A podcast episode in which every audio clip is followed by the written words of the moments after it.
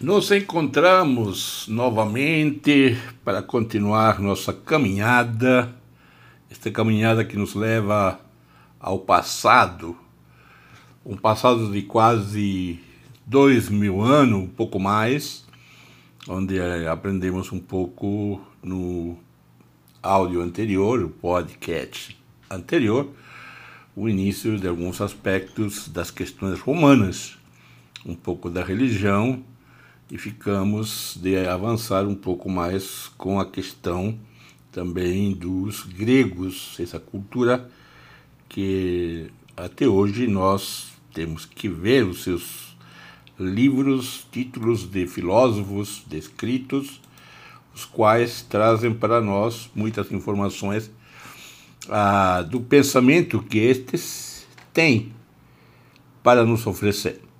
Então, nós encontramos interessantes questões sobre nossos antepassados pensadores de tão longas datas.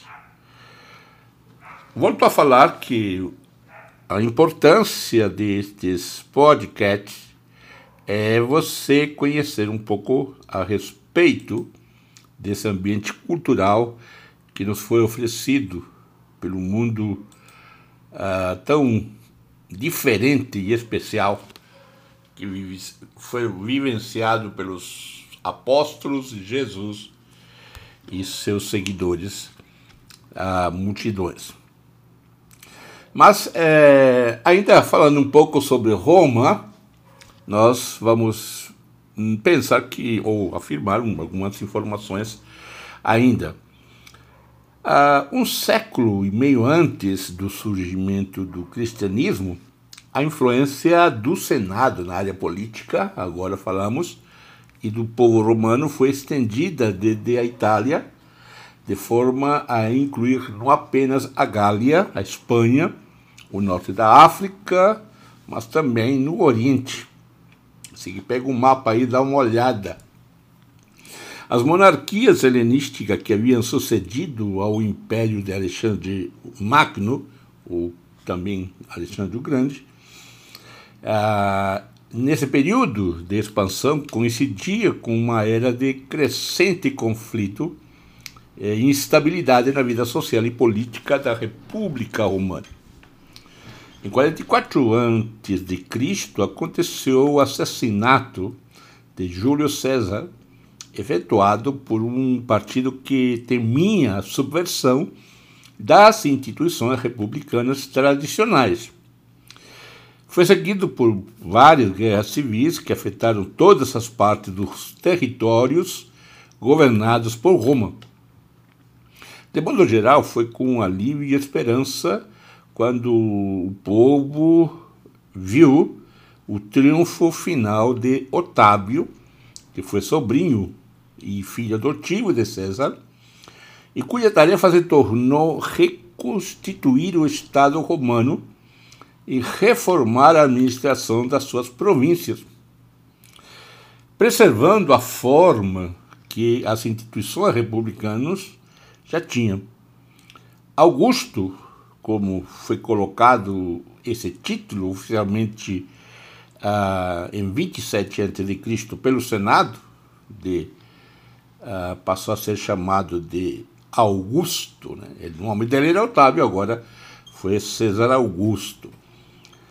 Eventualmente, este Augusto eventualmente concentrou todo o poder efetivo, todo o império estava na sua mão, em suas próprias mãos, recebendo o status vitalício de tribuno do povo e depois cônsul com o título cidadão líder, o príncipe. Agindo com essa autoridade, ele colocou em ordem o governo das províncias e trouxe relativa paz ao conjunto do mundo mediterrâneo.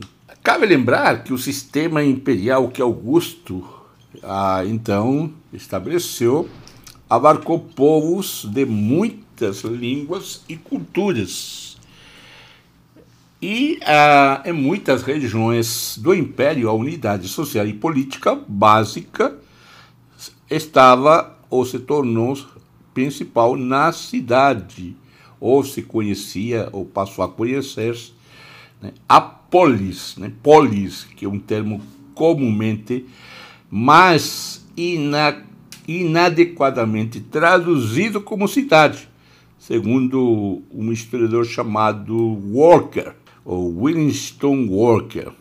Isso era uma corporação de cidadãos zelando pelos negócios de um território modesto, cujo coração era um centro urbano de maior ou menor tamanho.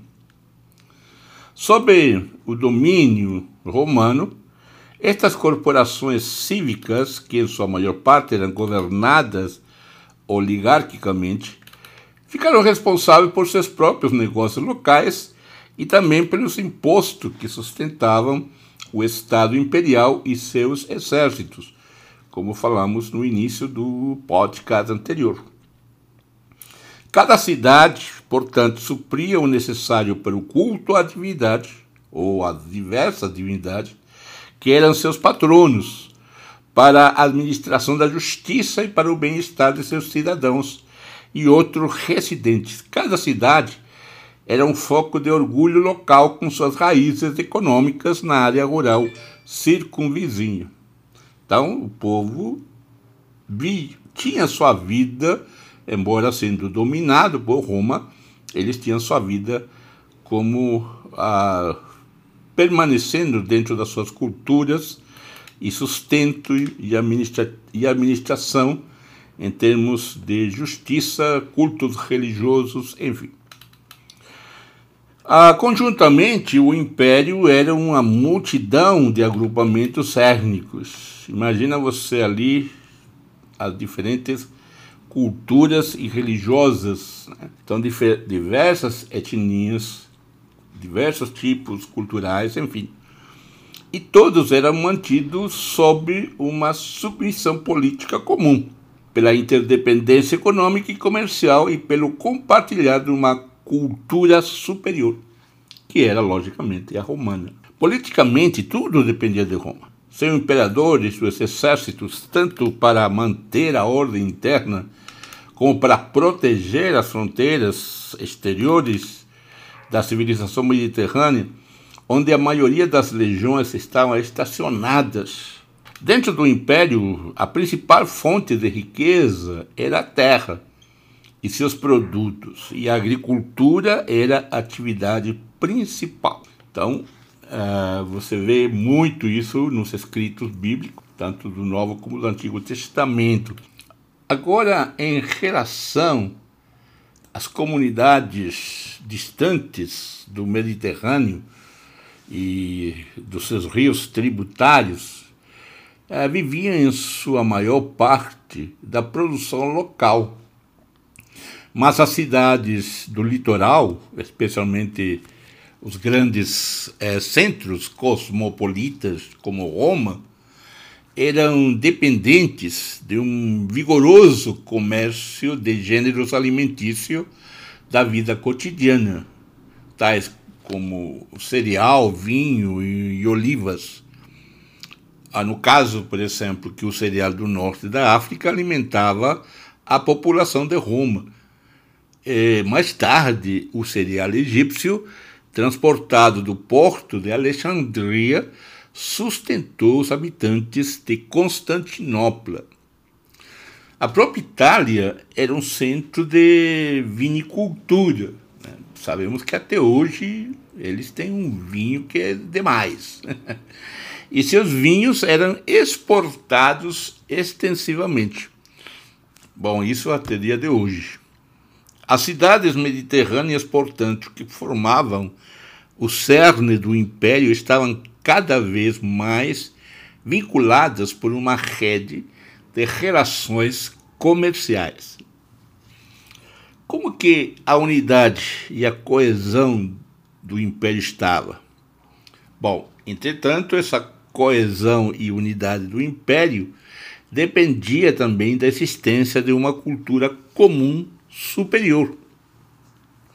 A cultura helenística. Aqui já nos preparamos para o mundo grego, que, que se desenvolveu a, através talvez você já saiba, de Alexandre o Magno, quando a língua, a educação e instituições cívicas gregas foram difundidas pelo mundo mediterrâneo oriental. Mesmo Roma, no século e meio anterior ao nascimento de Cristo, tornou-se tributária intelectual e cultural da tradição grega, ao ponto que alguns afirmam que o, os gregos dominaram desta forma a Roma. Ao passo que a língua grega se tornava o idioma do dia a dia dos moradores urbanos no Oriente, ela também se tornava a segunda língua normal para as pessoas instruídas no Ocidente, onde o latim era o idioma comum. Outras línguas, como aramaico, copta, púnico, de maneira alguma desapareceram, mas elas tenderam cada vez mais a se tornar língua das pessoas sem instrução e de população rural.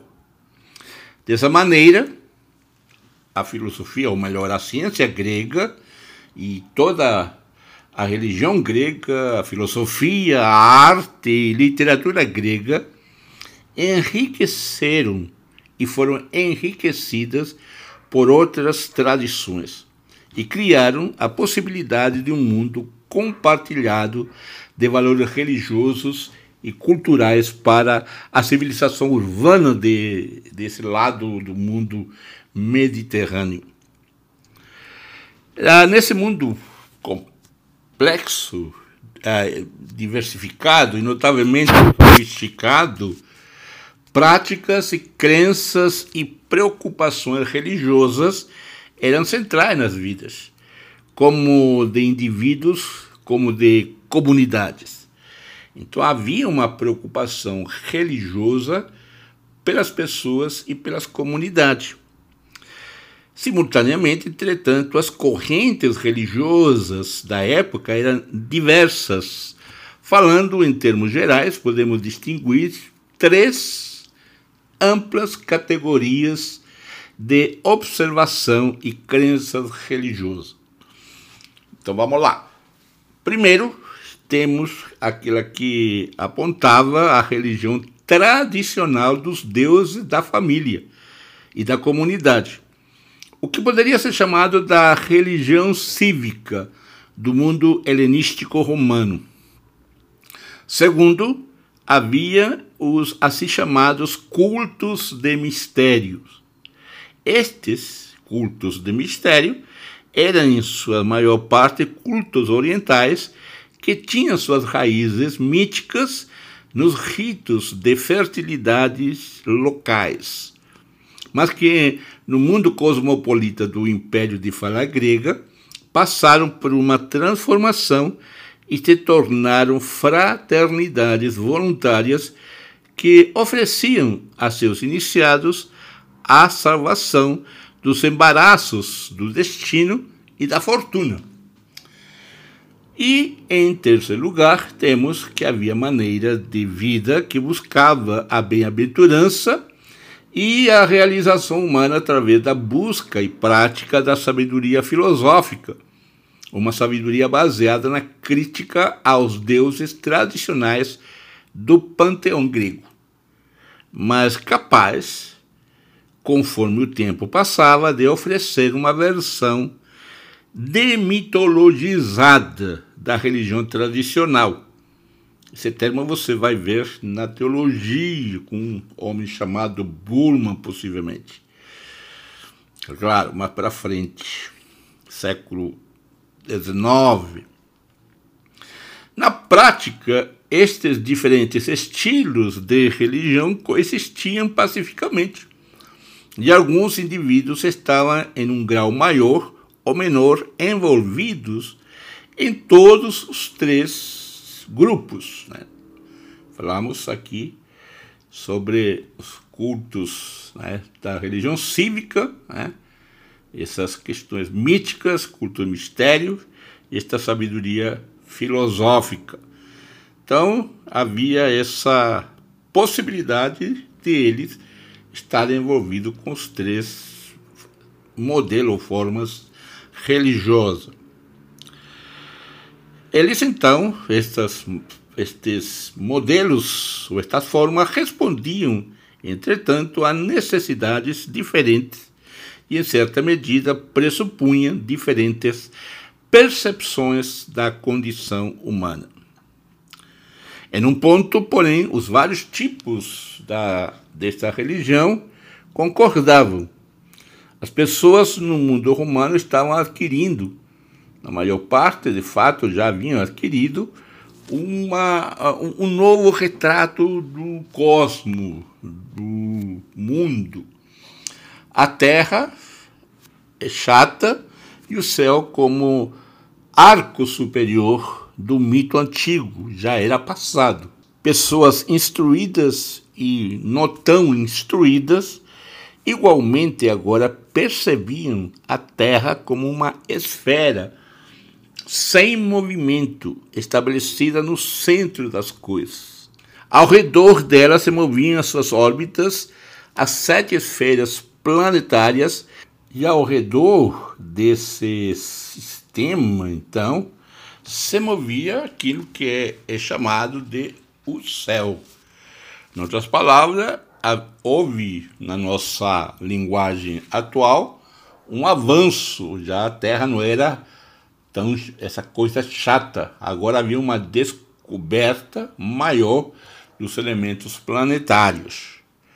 Então, e aí no céu então estavam agora as estrelas fixas para serem observadas pela humanidade. Para os antigos, entretanto, esse universo não era uma simples máquina. Em vez disso, eles percebiam como uma coisa com alma.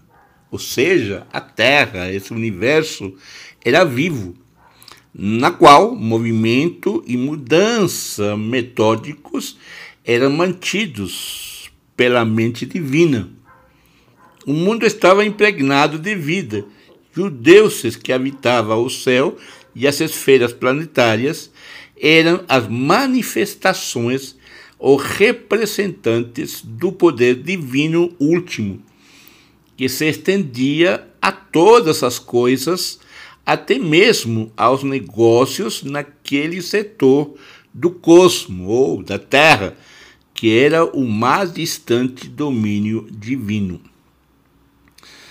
A religião, no caso tradicional, no mundo helenístico romano, era um negócio público e social, um negócio de família e da comunidade uma vez que o bem-estar das pessoas dependia em todo instante da boa vontade dos deuses, os poderes cósmicos, a religião procurava a ajuda deles para vencer as preocupações comuns da vida.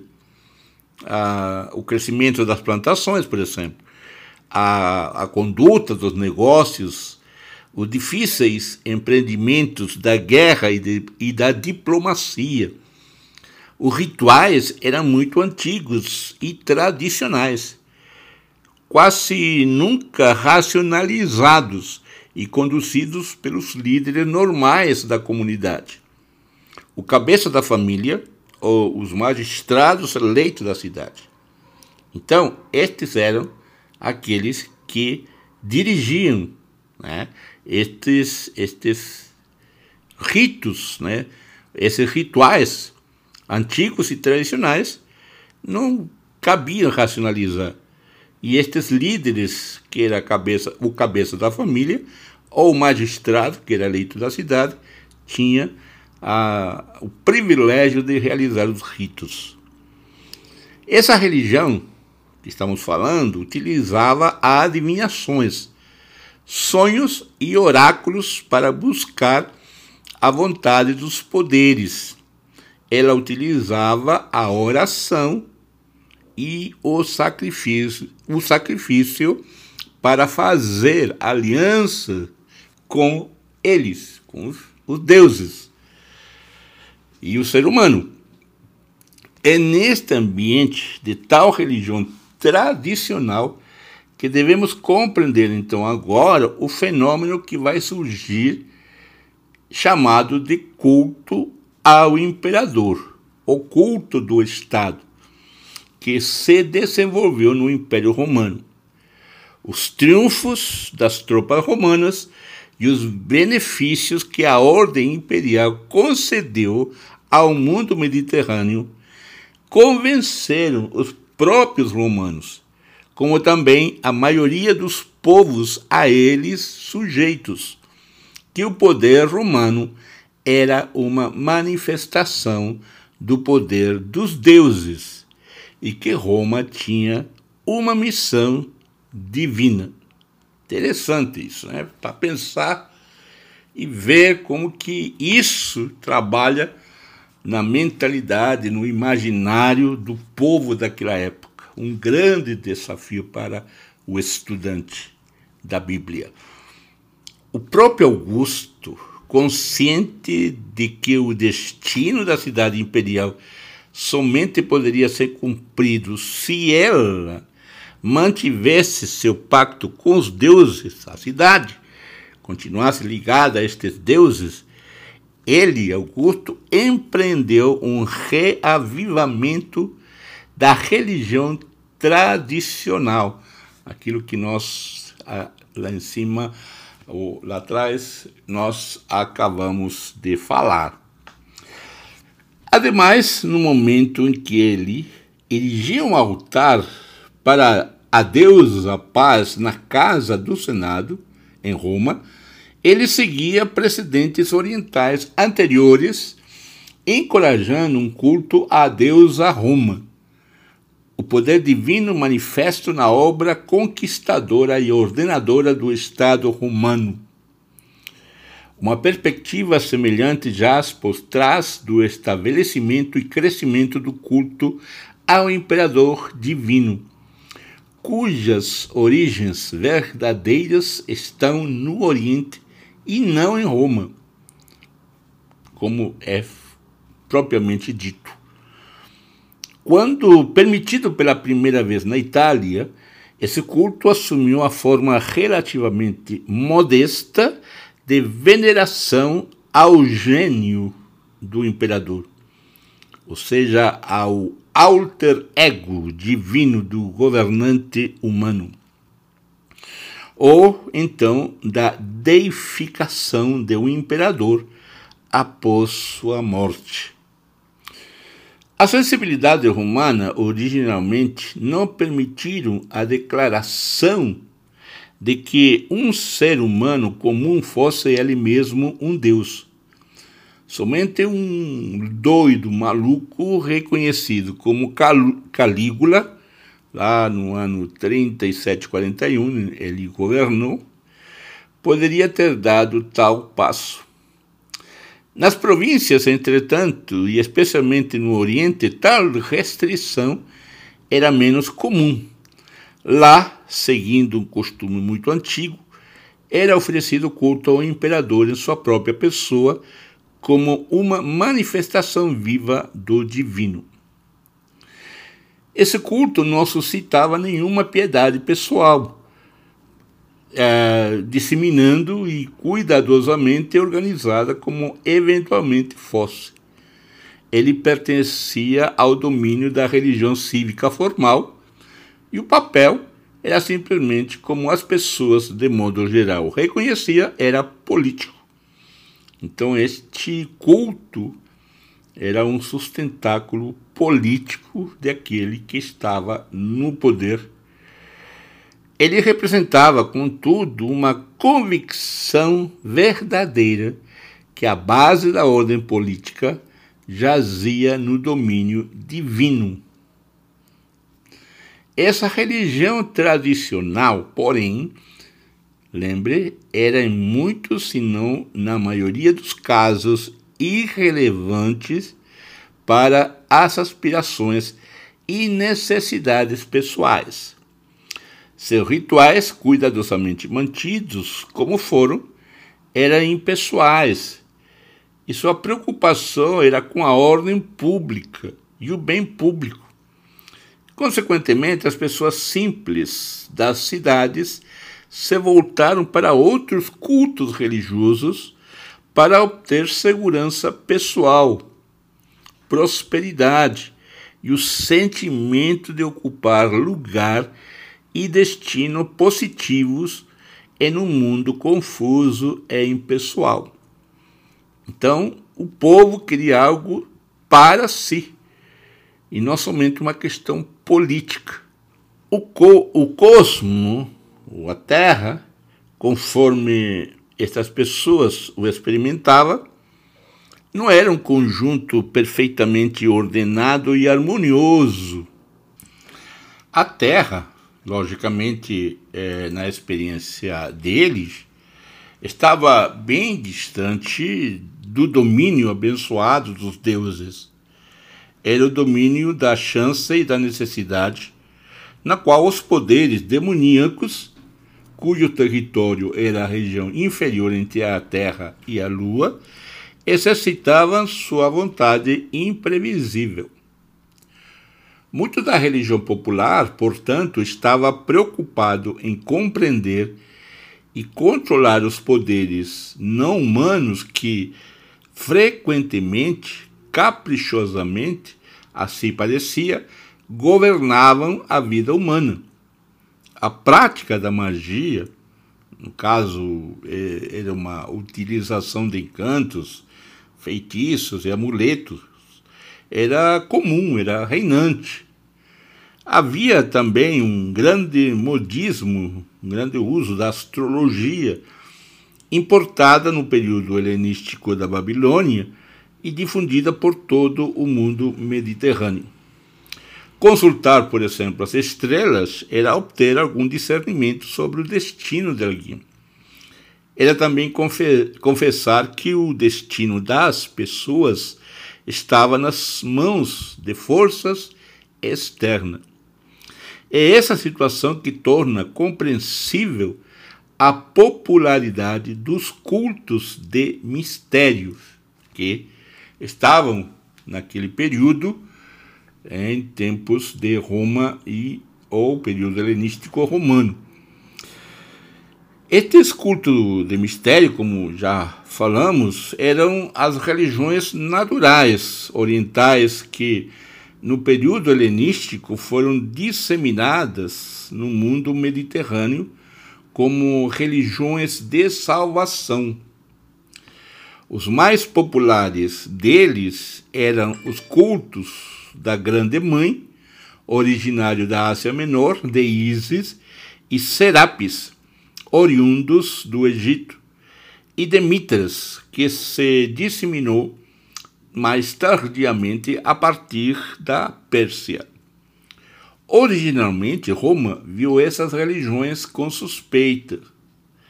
Elas envolviam rituais entusiásticos, até mesmo orgiásticos, que pareciam incompatíveis com a moralidade e o decoro público. Não obstante, foram os, as próprias autoridades romanas que, em um período de crise nas guerras contra Cartago, introduziram o culto da Grande Mãe, adequadamente purificado de seus excessos. Então, fizeram uma, uma limpa para tirar aquilo que escandalizava. E esse culto da Grande Mãe foi colocado no recinto sagrado dos deuses romanos, no ano 204 a.C. E por volta de ano 80 antes de Cristo, o culto de Ísis estava estabelecido nas vizinhanças de Roma. Embora tenha sofrido longa oposição governamental, ele se estabeleceu em Roma. Com o tempo, estes cultos foram aceitos até mesmo no Ocidente como um elemento normal na vida religiosa, tanto da população como dos governantes. O que eles ofereciam? O que, estes cultos traziam para a cidade, para a população, para o ser humano. Por um lado, ofereciam em seus rituais de iniciação e no culto uma experiência do divino que tocava e despertava profundas emoções de reverência, admiração e gratidão. Os iniciados desses mistérios secretos viam o Deus e entravam em comunhão com um ser divino que se havia manifesto para cuidar deles. Ao mesmo tempo, esses cultos ofereciam a dádiva de uma imortalidade abençoada em comunhão com os deuses. Entretanto, ah, vemos que eles estavam enraizados, como geralmente estavam no mito de um Deus que morria e ressuscitava. Eles forneciam uma experiência de renascimento para uma nova qualidade de vida. O iniciado, feito um participante na vida do Deus, era elevado acima do domínio terrestre, controlado pelo destino e pelo acaso, e, portanto, eram libertos para a imortalidade própria daqueles que desfrutam comunhão com o divino. Os cultos de mistério, portanto, eram religiões de salvação que tanto se valiam como nutriam um sentimento de transcendência. Outro caminho pelo qual as pessoas poderiam seguir na sua busca por uma vida feliz e realizada era o da sabedoria filosófica. No período helenístico romano, filosofia não era o nome de uma disciplina acadêmica preocupada com uma série particular de questões abstratas. Ao invés, filosofia denotava a busca por uma compreensão do cosmos, do universo e do lugar da humanidade dentro dele, uma compreensão que era alcançada somente pela participação em um certo modo de vida e que se manifestava em felicidade ou beatitude. A vocação do filósofo, portanto, não era para qualquer um. Essa vocação requeria uma vida de disciplina moral e intelectual que apenas poucos podiam seguir. Por outro lado, as descrições do mundo e da condição humana que a filosofia desenvolviam tinham um meio de se tornarem triviais na moralidade e na religião popular. No final, a filosofia fornecia a moldura da compreensão que dava sentido aos mitos e rituais da religião. E desta maneira, nós nos preparamos para as, entrar e assumir agora para si o nosso próximo encontro é filosofia grega, ou elementos gregos que prepararam a chegada do cristianismo.